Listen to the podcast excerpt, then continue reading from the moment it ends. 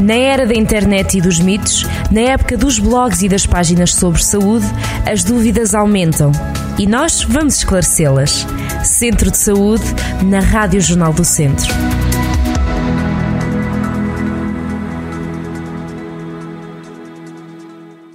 Sejam todos muito bem-vindos a mais um Centro de Saúde. Hoje o tema volta meia volta, nós falamos dele, mas nem sempre o abordamos. Aliás, eu julgo que neste Centro de Saúde, e já lá vão vários programas, nunca falámos de saúde mental aqui, portanto é muito importante falar deste assunto. Para isso tenho comigo as uh, senhoras enfermeiras Maria de Lourdes Vale e também a senhora enfermeira Maria Paula Rodrigues. Olha, senhora enfermeira, amêndoas, não é? Sim, um dia sim. destes dou-lhe umas amêndoazinhas. Se- Senhora enfermeira, pergunto-lhe eh, e obrigado ambas por, por, por cá estarem. Um, Porquê é que é tão importante falar deste tema? Uh, bom dia, Carlos. Uh, mais uma vez queria agradecer um, o convite que nos o convite e um, A disponibilidade, não é? a disponibilidade em virmos aqui à rádio e um, de falarmos um bocadinho sobre este trabalho e sobre esta temática tão pertinente. Uhum. Uh, Em primeiro lugar, nós somos uh, um grupo de três enfermeiras que trabalhamos no Centro Hospitalar de Tondela Viseu, a Gladys, a Lourdes e eu, e encontramos-nos a frequentar uma pós-licenciatura de especialização em enfermagem de saúde mental e psiquiatria no uh, Politécnico da Guarda. Hum, e eh, acerca disso, nós desenvolvemos um pequeno eh, trabalho na, na comunidade e agradecemos então eh, vir aqui apresentá-lo. Em relação à, à questão que me colocou hum, da importância da saúde mental nos dias de hoje. Ora bem, a, a nossa sociedade atual é confrontada com diversos desafios, nomeadamente as alterações climáticas, a insegurança global, nunca se falou tanto em guerra e agora com uma guerra tão presente aqui hum, na nossa velha Europa. A mudança de paradigma de emprego, já não há empregos para a vida, todos nós hum, precisamos do nosso, hum, da nossa estabilidade económica e, portanto, a insegurança que gera eh, o facto de não sabermos se amanhã estaremos ou não empregados. Eh, Alterações na estrutura familiar, as novas adições, nomeadamente do trabalho, os telemóveis, a internet. Nunca os nossos jovens estiveram tão dependentes das novas tecnologias e, e- as consequências que isso eh, acarretam e virão ainda eh, no futuro, ainda incerto, a, hum, a prejudicar os nossos jovens.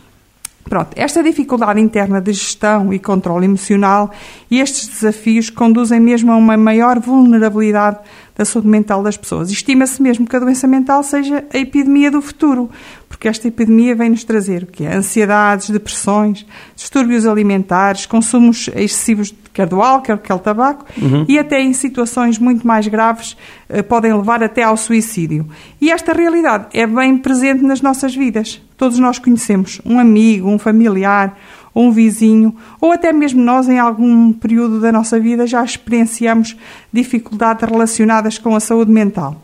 E eh, estudos eh, recentes eh, realizados pelo professor Caldas de Almeida, que é um psiquiatra muito conceituado e professor na Faculdade Nova de Medicina em Lisboa, estes estudos revelam que um em cada cinco portugueses sofre de algum tipo de doença mental.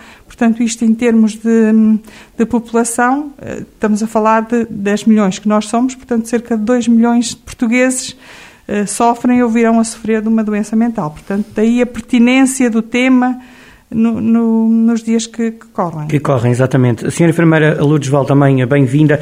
Este, porquê que escolheram esta temática, primeiros socorros em, em saúde mental? Ora bem, porquê desta temática? É porque, como a Paula falou, embora seja muito prevalente na nossa sociedade, nomeadamente na sociedade portuguesa, eh, a doença mental, eh, a verdade é que apenas uma minoria de- destas pessoas que experienciam problemas de saúde mental recebem um tratamento adequado para a sua perturbação. Eh, existem vários fatores que concorrem para esta evidência. Desde logo, a iliteracia em saúde mental por parte da população em geral. Depois também o, o estigma que ainda está muito enraizado e muito associado a este tipo de perturbações e que é preciso de desconstruir. Isto vai se refletir no atraso da procura de ajuda profissional adequada, influenciando negativamente o tratamento e a recuperação da pessoa afetada. Portanto, a doença mental continua a ter uma forte conotação negativa e, e portanto, um, um, estigma e um peso urge desconstruir. Uhum. Os doentes mentais são frequentemente alvo de atitudes estigmatizantes e discriminatórias, decorrentes de preconceitos enraizados na nossa cultura e sociedade. Quando a gente pensa num doente mental, eh, ou tem medo, e há, porque acha que o doente mental há esse, essa noção de perigosidade, que os estudos não comprovam de todo, ou pensa que é um caso perdido, pronto. E não, a, a doença mental, claro que depende, mas eh, a doença mental tem, tem cura, há, há determinados tipos que têm cura uhum. e tem tratamento sobre tudo isso e é possível melhorar a qualidade de vida destas pessoas. E acho que estes programas vêm nesse sentido de desconstruir o estigma e de dar esperança às pessoas que precisamos de esperança. Exatamente, esse, esse é o ponto principal. Uh, voltando a si, a senhora enfermeira Paula, este, este programa a quem se destina? Uh, estes programas de primeiros socorros em saúde mental são dirigidos à população, à população em geral, porque pretendem sensibilizar. E se nós conseguirmos sensibilizar a, a, a comunidade, conseguimos capacitá-la uh, quer à comunidade, quer à pessoa que vive com, um, com uma perturbação mental, para a importância do tratamento e da reabilitação. E o que é que é muito importante então? É importante que nós consigamos reconhecer precocemente os, sintomas da doença, as estratégias quer para controlar a crise, para orientar para tratamentos uh, disponíveis e, e ajuda uh, precoce.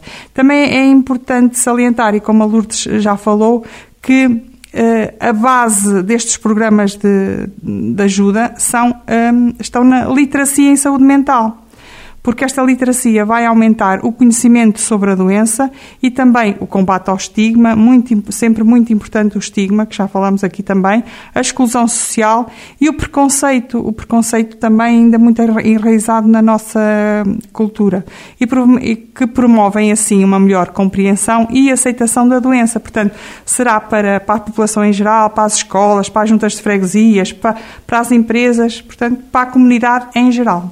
Senhora Enfermeira uh, Lourdes, volto a si para lhe perguntar então, para irmos concretizar em que é que consiste este, este programa.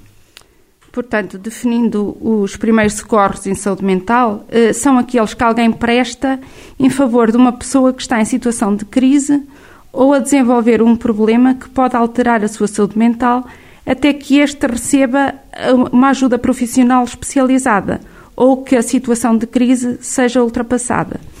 Assim, os programas de intervenção de primeira ajuda em saúde mental pretendem capacitar a pessoa para o reconhecimento de sinais e a valorização de perturbações e crises relacionadas com a saúde mental, como a prestação de ajuda inicial adequada e o encaminhamento para os profissionais adequados, como tinha dito.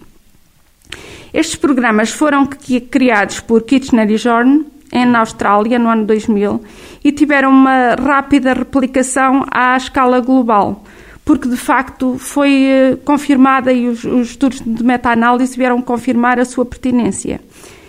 Eles têm por base o, o, modelo de primeiros socorros de caráter físico, como por exemplo o suporte básico de vida. Assim são definidos com alguns passos, algumas etapas. Eh, em português, eh, traduzido para português, dá o ANIPI, em que o A é aproximar-se da pessoa, observar e ajudar, incluindo as situações de crise. Esta, esta primeira abordagem é muito importante. Eh, é, é pertinente a escolha do local adequado, ter alguma privacidade, eh, mas é, é muito importante que este primeiro passo seja dado, mesmo que às vezes pareça à pessoa que, que se aproximou e que, e que ofereceu a sua ajuda que a outra pessoa não aceitou bem, que a pessoa que está com problemas que não aceitou bem. Mas, de facto, é importante para, para a pessoa perceber que alguém se interessa por ela, que alguém a quis ajudar. E isto é já um primeiro passo, embora há, possa aparentemente não ter, pronto, não ter surtido efeito, mas há, há sempre um efeito que surte e, e é preciso uh, explicar isso às pessoas que é importante e que vale a pena, vale sempre a pena. Depois, o segundo passo é não julgar, o N de não julgar escutar com atenção. Eh, este, estes não fazer julgamentos é, é principalmente para nos lembrarmos que temos que ouvir, sobretudo ouvir. Ouvir o que a outra pessoa tem para dizer. Hum, é claro que a gente tem uma opinião e não somos isentos, e, e, mas não a devemos manifestar. Não a devemos manifestar, devemos ouvir, mesmo que, que o problema da pessoa nos pareça pouco relevante, pronto, e não devemos dizer, oh, não te preocupes, isso, isso não é nada, isso vai passar porque para a pessoa aquilo está a, a causar sofrimento e é importante que seja ouvida e não seja julgada. Depois, o passo seguinte, informar e apoiar. Apoiar, é informar sobre os, eh, os, hum, as ajudas disponíveis. E depois, o P, de procurar ajuda. Procurar ajuda informal eh, entre os amigos e a família ou profissional e especializada, incentivando a pessoa a obtê-la e, se for necessário, até acompanhando a pessoa. E, por fim, o I de incentivar, incentivar o recurso a outros apoios, como, por exemplo, grupos de apoio que existem para, as mais, para as mais diversas problemáticas, por exemplo, estou-me a lembrar agora dos Alcoólicos Anónimos, que uhum. é um, uhum. um, grupo de ajuda importante e que também eh, não convém descurar esse tipo de, de ajudas. Exatamente. Senhora Enfermeira Paula, regresso assim para, para finalizarmos. Quer deixar uma nota final? Uh, sim, um, como nota final, uh, eu gostava só de fazer aqui um, uma, um, pequeno paralelismo realmente com o que nós já falamos em relação à, à, à reanimação. Uh, e os problemas de saúde mental não requerem desfibrilhadores, é como nós vemos normalmente nos filmes, que as pessoas são desfibrilhadas e fica tudo bem mas eles não requerem desfibrilhadores, mas se forem ignorados podem mesmo levar à morte ou deixar graves sequelas para a vida como outra patologia qualquer. E, portanto, cabe-nos a nós, uh, enfermeiros, e, e, aqui neste papel tão importante de divulgação de informação, que é para isso que nós estamos aqui, para divulgar e para sensibilizar a população e capacitando-a com mais conhecimento sobre esta temática, com vista realmente a prevenir a ocorrência de um problema ou quando ele já está instalado, intervir precocemente e otimizar as possibilidades de recuperação, que é o que se pretende. Tenhamos uma vida hum, produtiva. Exatamente, que é o mais importante. Olhem, obrigada por terem cá estado, por, por, todos estes esclarecimentos e boa sorte para as vossas carreiras profissionais e pessoais. Obrigado, Carlos. Obrigado. agradecemos. Obrigado, até já. Ficaram então estas notas. Voltamos brevemente para o novo Centro de Saúde. Pela primeira vez abordámos este tema da saúde mental tão, tão pertinente. Este programa naturalmente ficará disponível em podcast em jornaldocentro.pt para ser ouvido a qualquer altura e a qualquer instante. Na era da internet e dos mitos, na época dos blogs e das páginas sobre saúde, as dúvidas aumentam. E nós vamos esclarecê-las. Centro de Saúde, na Rádio Jornal do Centro.